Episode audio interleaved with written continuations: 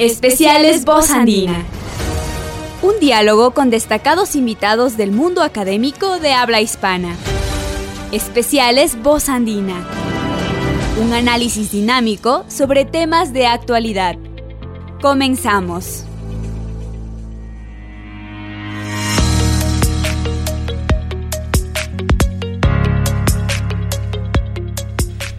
Bienvenidos amigas y amigos a los especiales de Voz Andina por Voz Andina Internacional, la radio universitaria de la Universidad Andina Simón Bolívar. Y nos encontramos aquí con eh, un profesor invitado, George Lomné, eh, que ha venido a participar en el doctorado de Historia Latinoamericana del área de Historia. Y también nos encontramos con Guillermo Bustos y Santiago Cabrera, quienes son también docentes de la misma área, eh, con quienes vamos a conversar un poco de la trayectoria de los, de lo, del profesor Lomné y también em, los debates a los, en los que está inserto en el tema de la, de la historia latinoamericana. Así que bienvenidos, eh, bienvenido profesor Lomné, eh, Guillermo, Santiago, bienvenidos. Gracias. Quisiera eh, darte la palabra, Guillermo, para que tú empieces eh, un poco dándonos el, hablando un poco sobre cómo viene y en qué calidad viene el, profesor Lomné a la Universidad Andina. Pues bueno, muchas gracias y eh, pues ya que estamos empezando en, en, este segmento, en este programa de la radio, pues larga vida a esta iniciativa que nos parece muy, muy, pero muy interesante creo que es una valiosa oportunidad para pues colocar ante el gran público las actividades académicas de investigación y otras que las diferentes áreas o departamentos de la universidad llevamos adelante. En esta ocasión, eh, pues nos gustaría centrarnos alrededor de programa de doctorado en historia latinoamericana, que que empezó justamente hace unas pocas semanas en su convocatoria 2019-2024. Esta contempla en una primera instancia un conjunto de cursos que se van a desarrollar durante lo que se llama la fase en residencia. Precisamente eh, en el segundo curso de este, de este programa, hemos tenido el privilegio pues de contar con la visita del profesor George Lomné. Él es pues un muy destacado investigador, profesor en la Universidad de París Este eh, y un, eh, uno de los mayores conocedores de la historia de las independencias y de la historia política del siglo XIX eh, de los países andinos y del área sudamericana. Entonces, yo creo que tenemos eh, que aprovechar esta ocasión. Y en ese sentido, para que la audiencia pues empiece conociendo un poco al profesor Lomne, quisiéramos mm, preguntarle que nos cuente un poquito esta dilatada y tan intensa trayectoria que ha tenido, pues él vivió en Ecuador algún tiempo, ha vivido en, Perú, en Colombia, conoce muy bien Venezuela, eh, solo para mencionar unos pocos países, ¿no? Entonces, George, por favor, comparte con la audiencia y cuéntanos un poquito cómo llegaste eh, y a braves rasgos qué es lo que has hecho. Buenos días a todos y muchas gracias Guillermo. Pues mi, carrera como investigador de la región andina eh, empezó realmente en el 86. Eh, trabajé en la, en la Sorbona con, con François Xavier Guerra, o sea, hice una maestría sobre la, la semiótica urbana de, de, seis, uh, seis, ciudades de la, de la época de la, de la, Gran Colombia. Esa era una temática un poco um, quizás ambiciosa, me di cuenta después, ¿no? Y cuando decidí uh, escoger un tema de tesis y, y, cuando tuve la oportunidad de, de venir por primera vez a la región andina, eh, mi investigación se redujo a, a comparar Quito con, con Bogotá eh, de 1789 a, a 1830. Eh, la idea que había propuesto a, a François Xavier Guerra era, de, él quería que yo fuera un historiador de las representaciones Y de inicio hubo cierta ambigüedad sobre el término representaciones. Yo le expliqué que a mí me interesaba más el registro del uso político de la imagen que de trabajar sobre lo que él entendía mm, por representaciones, o sea, la, la, lógica de la soberanía y, y, la transición de un Estado monárquico a un Estado republicano. Entonces, cuando vine a, a Quito en el 87, eh, de frente fui a, al Archivo Nacional, que estaba en la Casa de la Cultura. El archivo estaba todavía eh, sin mucha indexación y, Juan Freile cuando me recibió eh, eh, me, tenía una, una, gran mirada cuando le dije que yo quería documentación sobre fiestas y ceremonias. Él me dijo, pero no hay cartones previstos, porque no los contemplaron en el siglo XIX. Si usted va a tener que abrir todos los cartones de todas las series y, y, ver lo que, encuentre. Y mm, eso no era desesperante, pero mm, eh, lo viví como un reto. Eh, y luego, obviamente, trabajé muchísimo en, el, en los archivos del municipio. Eh, que todavía estaban en, la, en el cuartel real de Lima, o sea, yo estaba eh, en el lugar mismo de, eh, de, la, de, la, historia que, pretendía escribir. Y entonces residí en Lima, en, perdón, en Quito del 87 al 90, pero con largos periodos en Bogotá para iniciar esa historia comparada que yo quería implementar, ¿no? Y bueno, eh, la historia comparada terminó siendo una, una, historia conectada y hasta una historia cruzada, ah, porque me di cuenta que, que Quito y Bogotá ah, andaban a la par con, con unas élites urbanas ah, muy, muy, muy conectadas, mucho más de lo que se piensa de manera ordinaria y la y bueno e, esa tesis luego eh, em, abrió a, otros campos de, investigación.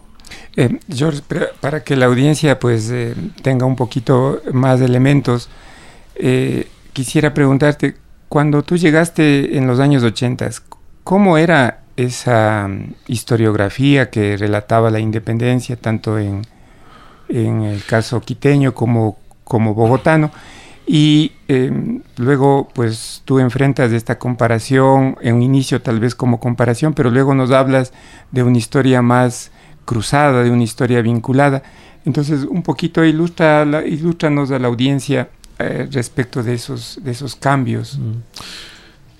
Bueno, no, no, era tan fácil para un francés llegar a Quito y decir voy a trabajar las independencias, porque en la época la gente me decía, ah, pero eso es cosa de la Academia de la Historia, y esperaban de mí un discurso en la onda, o sea, cosas de... Patrióticas.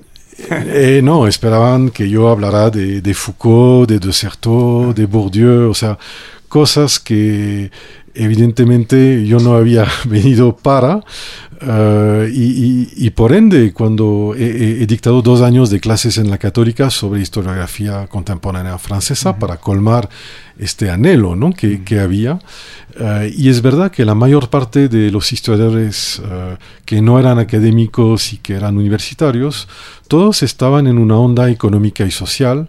La nueva historia del Ecuador estaba escribiéndose en la época y bueno, yo venía de un ámbito ah, historiográfico en París, que era el de Guerra, el de Marie-Daniel de Melas, de Yves Saint-Jour, ah, y obviamente ah, mucha gente me veía un poco como un extraterrestre, ¿no? para decirlo así. Y sobre todo trabajar fiestas, temas de memoria, siempre se me venía la crítica, pero entonces tú trabajas superestructuras, o sea, trabajas la parte, yo decía, no, yo trabajo la, eh, trato de hacer una historia cultural de lo político, pero la gente no lo entendía así, o sea, y, en el archivo era, era muy obvio, todo el mundo abría las cajas de haciendas, esclavos, y, nadie iba mucho hacia presidencia, es decir, que eh, al inicio fue, eh, te, digo, tenía el sentimiento de, hacer una historia que no estaba en concordancia con, con, lo que hacían los historiadores de aquí, eso es cierto. Pero con el paso del tiempo, pues las cosas han cambiado. Ah, no, no, por supuesto. O sea, y lo que, lo que podía ser eh, pionero quizás de parte de nuestra historiografía, eh, hoy en día ya, ya no lo es, obviamente. Y fíjate que hoy en día me interesa cada vez más la historia material. Y es decir, que ahora que todos trabajan eh, aspectos culturales y políticos, no habría que olvidarse también de los sustratos económicos y sociales. ¿no? No, eh, bueno, saludo a la audiencia, buenos días, soy Santiago Cabrera. Yo quería un poco eh, abonar en la conversación, George. Eh, tú estuviste aquí y nos acabas de contar un poco la experiencia en los años 80 em, y no has cesado de venir al mundo andino desde los años 80. ¿Cómo ves la historiografía profesional del mundo andino y del Ecuador en la actual circunstancia? ¿Por dónde van las reflexiones? ¿Por dónde van las investigaciones, por dónde van las preguntas ahora en relación a esta experiencia que tú cuentas de los años 80, cuando fue tu, llegada, digamos. Cuando llegué, me, bueno, me habían dicho en París, tú verás, los latinoamericanos tienen más o menos un atraso de 20 años, pero siempre lo van colmando. Es decir, eh, descubrieron eh, la historia de las mentalidades con 20 años de atraso y verás, algún día descubrir, eh, descubrirán la historia de lo imaginario, irán a la memoria también con 20 años de atraso, ¿no? Y bueno, yo creo que obviamente ese, ese dictamen era muy eurocéntrico y, y condescente, ¿no? Y, y, esos tiempos se han acortado, o sea, hoy en día hay mucho más sincronía entre las historiografías de aquí y de allá, eh, también por los eh, medios numéricos, ¿no?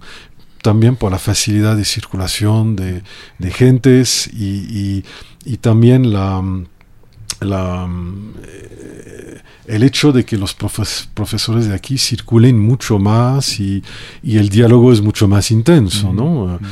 o sea que hoy en día no plantearía la, la cosa como, como se planteaba desde París en aquel entonces, y eh, obviamente, em, bueno, no, no, puedo, no, conozco muy en detalle todo lo que hacen todas las, universidades del Ecuador, pero mm, lo, que, lo que veo, al menos en la andina, es que están eh, muy a la page, como decimos en francés, están muy al tanto de lo de lo, de lo último que se puede hacer en Estados Unidos o en Europa. O sea que eh, ahora sí estamos en, en, un pie de igualdad absolutamente total y, nosotros aprendemos mucho de ustedes.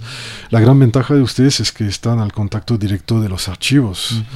Para nosotros el gran drama es que quizás uh, uh, hay, hay, más uh, o haya más eh, capacidad teórica de abstracción en algunos países, pero ustedes tienen la inmensa ventaja y es definitiva de estar al contacto de, la, de la realidad de los papeles y archivos, ¿no? Eh, sí, este, creo que efectivamente hay una mm, posibilidad de conversar, de dialogar mucho más rica, mucho más inmediata eh, y de aprender mutuamente, digamos, muchas cosas. Eh, yo quisiera un poquito preguntarte ahora, eh, ¿cómo eh, desde la, el esfuerzo de hacer historia del periodo así llamado independentista, fuiste trasladando tu mirada hacia el siglo, hacia ya el ingresar al siglo XIX y al desarrollo ya del, orden republicano? Y ahí se, se está desarrollando actualmente pues una nueva historia política entonces, eh, para un poquito transitar y conectar esos intereses en los cuales tú has tenido un, papel muy importante en mover la discusión, dinamizarla, ¿podrías contar un poco a la audiencia eh, cómo se dio ese paso? Que por supuesto, me imagino, tiene también como figura al trabajo de, de François Javier Guerra, ¿no? que fue un pionero en el análisis de sí, Sí, bueno, yo, yo trabajé con él 15 años, o sea, hasta su muerte. Él, él era mi, mi, director de tesis y lamentablemente murió antes de la sustentación. Y él estaba obsesionado por lo que llamaba la modernidad de ruptura, ¿no? Y cuando empezó a, a trabajar eh, la independencia, después de haber sido reconocido como un gran especialista de la Revolución Mexicana, Em, se planteó eh, la necesidad de estudiar muy en detalle el año 1809, que para él era el año decisivo, el año del debate euroamericano. Y, y, al trabajar luego las gacetas gaditanas del año 10 al 12, él estaba convencido que eh, el mundo hispano, euroamericano, sin que haya Atlántico, eh, había conocido una un debate extraordinario bihemisférico y eso lo, lo había um, um, llevado a la convicción de una posible modernidad de, ruptura. Cuando hubo el bicentenario de la Revolución Francesa en París, en el 89, precisamente um, brindó ese concepto de modernidad de ruptura a la comunidad académica.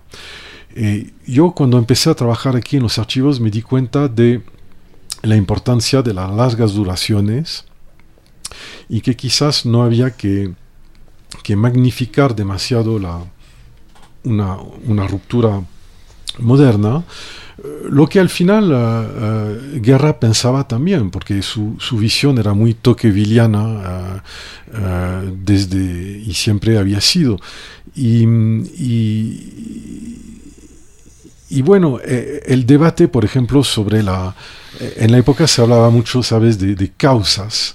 Eh, mis profesores en la Sorbona nos, dictaban clases sobre las causas de la revolución y menos mal hubo un libro como el de Chartier sobre los orígenes de la revolución para que uno pueda distinguir el registro de los orígenes y de las causas. Yo siempre pensé que la independencia tenía orígenes, no tenía causas, o sea, las causas son siempre casuales. Sin la invasión de España por Napoleón no hubiera habido independencia de Latinoamérica. O sea, los orígenes plantean eh, una especie de, terreno, de, de,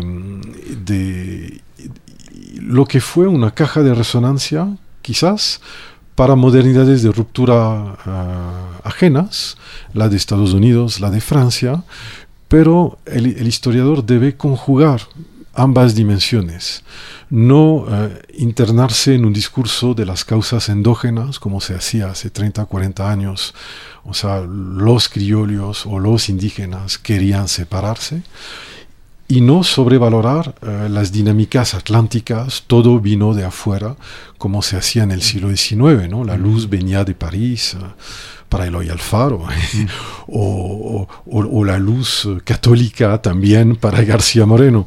O sea, hay que conjugar los registros eh, locales y globales. Y eso, y eso siempre ha sido mi, mi, esfuerzo de hacer una historia que llaman ahora glocal, o sea, a la vez local y global.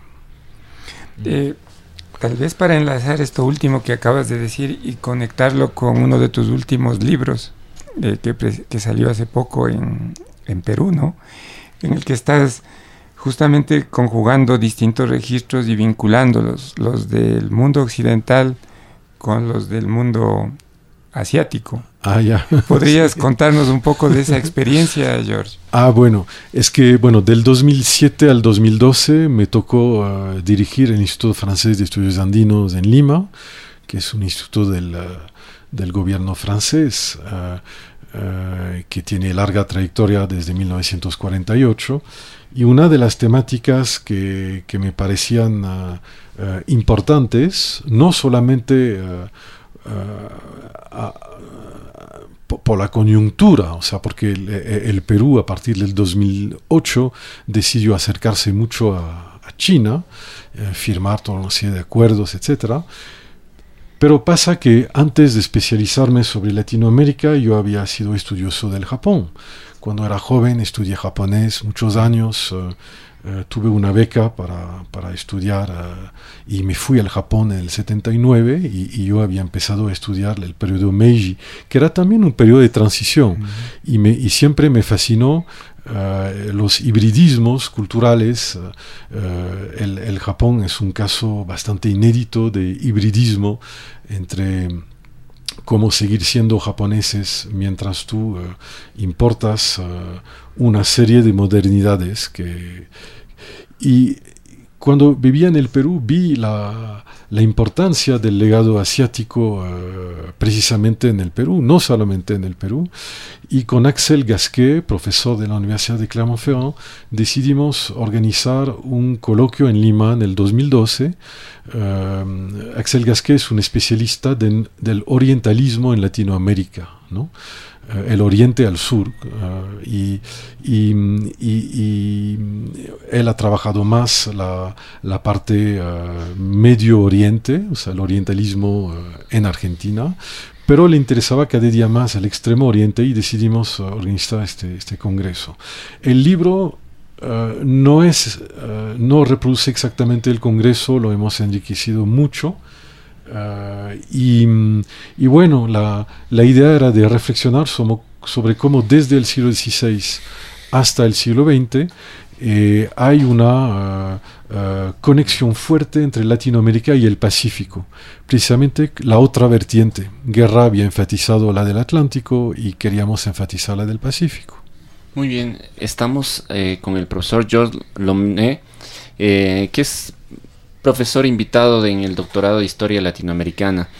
Eh, y estamos en este interesante diálogo también con eh, Guillermo Bustos y Santiago Cabrera. Guillermo, eh, quisiera que un poco seguir con este hilo de la conversación con respecto a la trayectoria de, del, profesor Lomne. Y sin antes hacer la aclaración que tú eres el coordinador del, del, del, del programa de doctorado en historia latinoamericana. Eh, ¿Cuáles fueron las motivaciones que para invitarle al, al, profesor Lomné eh, eh, al programa de doctorado? bueno, quizá conviene mm, anotar que el programa de doctorado en la Universidad Andina tiene una genealogía que lo convierte pues en el primer programa de doctorado que hizo la universidad en ese momento dirigida por eh, el profesor Enrique Ayala y de hecho él fue el primer coordinador de ese programa. Pues el programa ha evolucionado, ¿no? Como es natural y como uno puede suponer, y se ha transformado justamente el cambio a poner a definirse como de eh, doctorado en historia latinoamericana fue precisamente algo que eh, salió de una reflexión que desarrollamos con el profesor Juan Mayhuasca, con quien eh, pues tuve la oportunidad de trabajar eh, para definir lo que sería la convocatoria del 2014 al 2019. lo pongo en este aspecto porque pues me parece que es, es necesario hacer esa para que la audiencia se informe de la trayectoria de, este programa.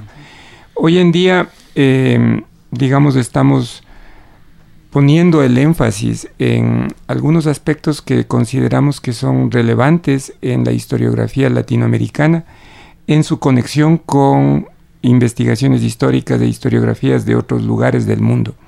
Precisamente por esa razón, eh, para nosotros ha sido un privilegio contar con la visita del profesor George Lomne, quien, como ya ha contado, pues tiene una larga experiencia de investigación en los países andinos y no ha habido tiempo pues para mencionar sus diálogos de interconexiones con la historiografía del Cono Sur, con la historiografía mexicana, eh, con la cual él mantiene un diálogo muy, muy constante y muy activo. Y hoy en día el desarrollo de esto que se ha llamado nueva historia política. Entonces, quisiéramos tal vez volver sobre estos temas de la nueva historia política. ¿Cómo ves, George, el desarrollo de esta nueva historia política en América Latina, que es pues uno de los temas que ha llevado a, que tu, curso precisamente dialogue con esos temas? Entonces, podríamos empezar, digamos, eh, tomando estos dos elementos tu curso en el marco del, programa, cuéntanos un poquito el subtítulo tan interesante que le diste y luego eso pues puedes vincularle con el tema de la nueva historia política. Gracias. Eh, sí, bueno, el, subtítulo era Inventar la libertad en el virreinato de la Nueva Granada, ¿no? 1780-1824. Eh, precisamente porque en el marco de de esas nuevas pistas de investigación ¿no? de la historia política, em, me dediqué desde el 2004 mucho a la historia de los conceptos políticos. Y entonces, eh, después de haber trabajado el uso político de la imagen, comparando lo que había podido suceder en Quito y, Bogotá y tratando de demostrar que no tenían al mismo rey aquí. El rey en Quito era barroco, el rey en Bogotá era neoclásico. Eh, me di cuenta de la necesidad de indagar más la cuestión de las traiciones intelectuales y durante unos 10 años trabajé eh, la, importancia de la antigüedad, eh, en particular romana, en la conformación de la de la, de la, cultura política a la vez colonial e independentista. Y eso hizo que al trabajar sobre eh, el peso de la antigüedad como marco intelectual, eh, cada vez trabajé más sobre temas de retórica, porque yo trabajaba mucho con Cicerón, con Quintiliano, y eh, al, encontrarme con Javier Fernández Sebastián, pues eh, empecé a, trabajar cada día más eh, la historia de los conceptos. El concepto de, libertad es uno de los que más me, fascinan.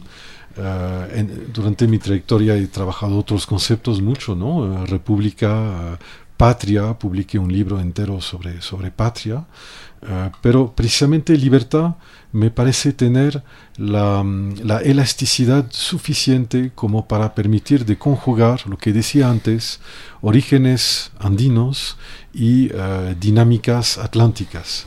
Um, y mm, libertad permite a la vez uh, abarcar la rebelión andina, los comuneros de la Nueva Granada, pero también la, mm, la elaboración más abstracta que pudo venir de otros horizontes. Por eso quería titular la, la, clase Inventar la, la libertad. Eso también para eh, significar que yo trabajo, yo hago una historia cultural de lo político.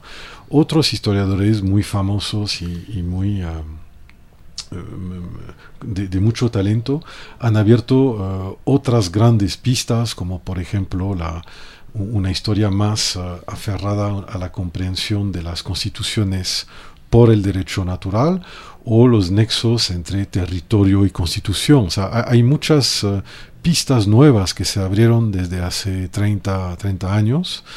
Yo como eh, siempre estuve obsesionado por el vínculo entre estética y política, siempre pensé que las imágenes movían más a los pueblos que los conceptos abstractos del, del derecho o de la política, eh, seguí eh, con esta pista ¿no? de, la, de la historia cultural de lo político y, y el papel de la imagen siempre. Sí, yo quería enfatizar el, vínculo del profesor Lomné con el área y con el, programa de doctorado en historia, porque eh, George Lomné y quienes estamos acá en los micrófonos, Guillermo Bustos y yo mismo y otros colegas del área, creamos recientemente con el estímulo de Juan Mayhuasca eh, la red Iberconceptos Ecuador, que es una red que está estudiando los conceptos políticos del siglo XIX en el caso ecuatoriano. La red Iberconceptos es una red eh, internacional que había creado laboratorios en casi todos los países iberoamericanos y faltaba el, Ecuador.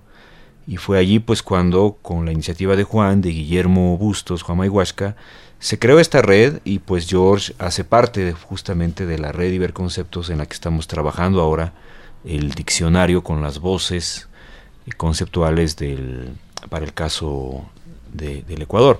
Pero yo quería volver sobre esto último, George, para ver si podíamos también un poco eh, compartir esto con la audiencia. Eh, tu trabajo doctoral eh, tiene mucho énfasis, tú ya lo has dicho un poco, en los imaginarios, en esta posibilidad que tienen las representaciones de detonar sentimientos que conducen al patriotismo, que conducen a la libertad, que conducen a una serie de elementos. la tesis doctoral que tú desarrollaste con Guerra tiene un énfasis eh, muy fuerte sobre el tema de las festividades. Entonces, ¿por qué no nos cuentas un poco a la audiencia eh, cómo es que las festividades son un lugar, son un objeto que permite reflexionar culturalmente la dimensión política de los procesos eh, a los que nos aboca el siglo XIX, este tan complejo siglo de mm. independencia y formación republicana? Sí, bueno, mi tesis doctoral empieza con, con, la, con las fiestas que dedicaron a, a, Carlos III por su deceso, ¿no?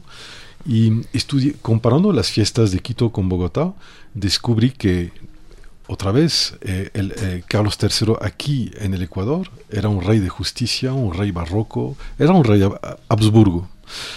Cuando en Bogotá no, era un rey ciudadano, era un rey eh, neoclásico, o sea, dos reyes distintos el mismo año, eso empezó a, a fascinarme. Y al estudiar luego la, las fiestas de la jura de Carlos IV, muy en particular en Bogotá, me di cuenta que en el mismo palco durante las fiestas se encontraban el marqués de Selva Alegre, Eugenio Espejo y su hermano, pero también la minoría selecta eh, bogotana, y muy en particular el alcalde de segundo voto, Antonio Nariño. Y entonces empecé a, estudiar esa sociabilidad de 50 personas que en un mismo palco observaba unas fiestas eh, demasiado barrocas a su gusto el hermano de Eugenio Espejo escribió una, una, sátira de ocho folios donde se bola de las fiestas en nombre del buen gusto. Y eso me, me abrió unas puertas de, de inteligibilidad sobre los desfases que podían existir entre el aparato de la gloria y una voluntad estética nueva, eh, inspirada quizás por la Academia de San Fernando de Madrid, etc. Y Nariño fue el, organizador de, la, de, las fiestas de, de Bogotá, pero lo, lo, tenía que hacer uh, utilizando un marco uh, uh, que era el de las fiestas de Luis XIV en París en 1660. Eso porque era el contexto posterior a la rebelión de comuneros, había que enseñar al, al, pueblo bogotano quién era el rey, cuál era la, la, la, la dinámica ¿no? de la de la, de la nobleza con respecto a, a, los barrios, etc.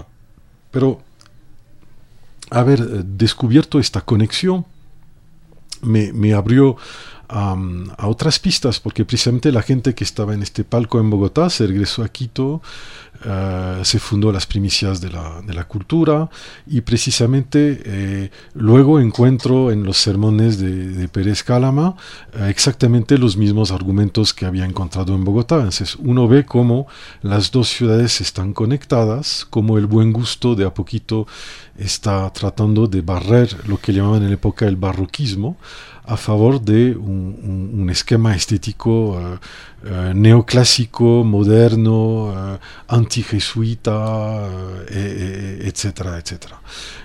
eso es un ejemplo. Luego, obviamente, eh, me abrió las puertas de una verdadera comprensión en lo que pasó en 1794.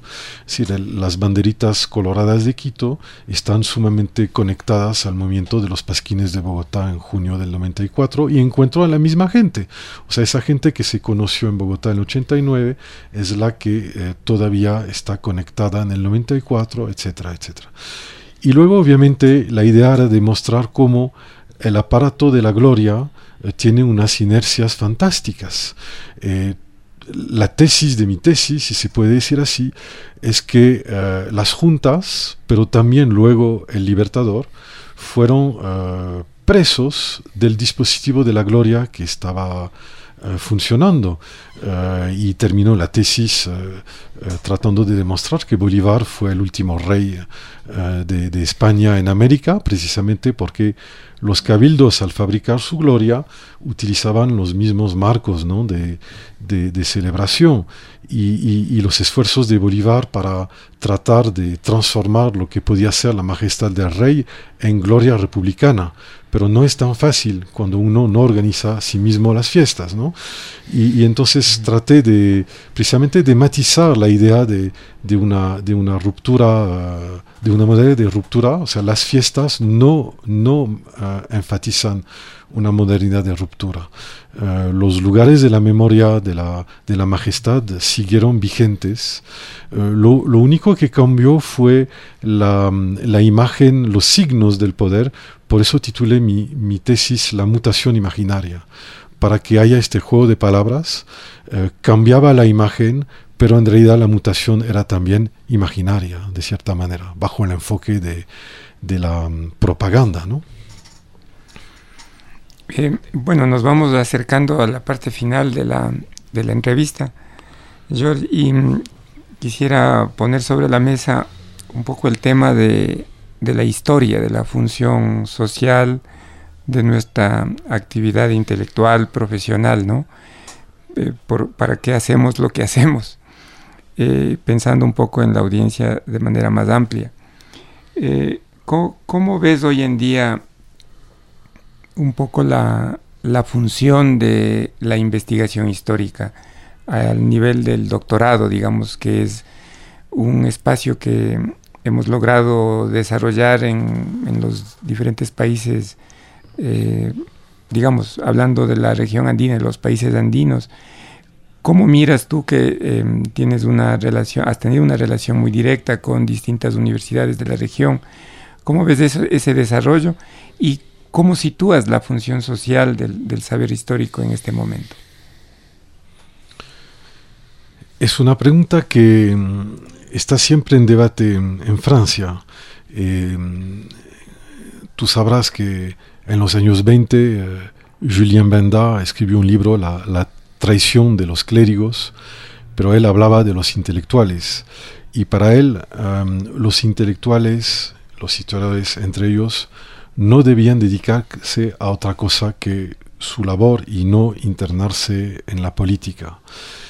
Y este libro marcó mucho a la generación de los años 20, tanto como eh, el libro de Marc Bloch, eh, libro póstumo, ¿no? la, la extraña derrota, eh, libro que Marc Bloch escribe durante la Segunda Guerra Mundial, ha marcado también mucho al gremio nuestro, pues Marc Bloch al final de su, de su carrera dice, pues quizás no me comprometí lo suficiente con, con lo que vivía mi país, o sea, quizás cometí el error de ser un historiador de la Edad Media demasiado desconectado de lo contemporáneo. Cuando escogí especializarme sobre Latinoamérica, eh, en un momento dado eh, pensaba dedicarme a las civilizaciones precolombinas y me di cuenta rápidamente que eso me iba a alejar de las realidades contemporáneas de Latinoamérica. No quería transformarme en un... Um, eh, en un anticuario eh, eh, y los, arqueólogos que están escuchando me van a fusilar. No, no, quería transformarme en, en un especialista de realidades demasiado lejanas de todo contexto contemporáneo. Cuando uno es especialista de las independencias, está como encima de una montaña que le permite a la vez mirar hacia el pasado y hacia el presente, lo que es bien cómodo, sobre todo en esos países donde rigen eh, mitos políticos que todavía tienen que ver con la larga, larga trayectoria de la metanación, uh, uh, o sea, la, la, Gran Colombia. Siempre digo a mis, a mis, estudiantes, bueno, hay, hay naciones en la región andina, pero también hay metanaciones. Y, y por eso ocurre que tres países todavía hoy tienen la misma bandera. Eso ocurre a una metanación que todavía es activa. o sea que eh, y, eso me llamó mucho la atención, porque desde que trabajo sobre las independencias, eh, siempre se me ha invitado uh, en radios o se me ha invitado a escribir en la prensa, por ejemplo en Colombia o en Venezuela, y siempre se me preguntaba sobre la actualidad como uh, si entre Bolívar y hoy no hubiera ocurrido nada, ¿no? O sea, Um, Saint-Just decía, entre, eh, desde los romanos uh, no ocurrió nada, o sea, la Revolución Francesa volvió a, a, empezar la historia donde había cesado de existir en la época romana. Y es un poco el sentimiento que siempre tuve y entonces siempre me sentí un poco útil también para volver a decir lo que, por ejemplo, era Bolívar de verdad. o, lo que uh, fueron las ambigüedades de la época independencia de verdad, o sea, sin traicionarlas en nombre de enfoques ideológicos. Bolívar es, es, como un gran supermercado, uno lo puede definir de extrema izquierda, de extrema derecha, del extremo centro, de como quiera, ¿no?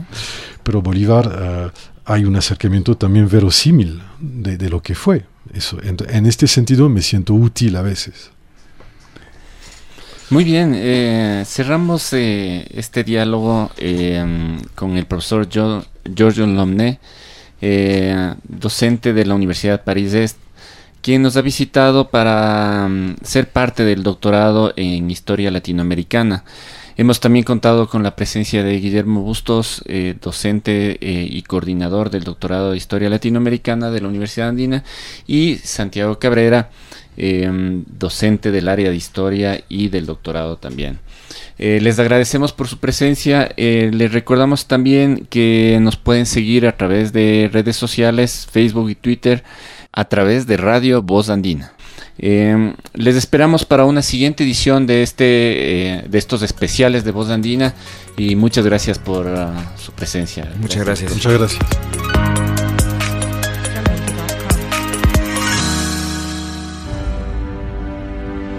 Este fue un diálogo oportuno con ilustres invitados de la Universidad Andina Simón Bolívar.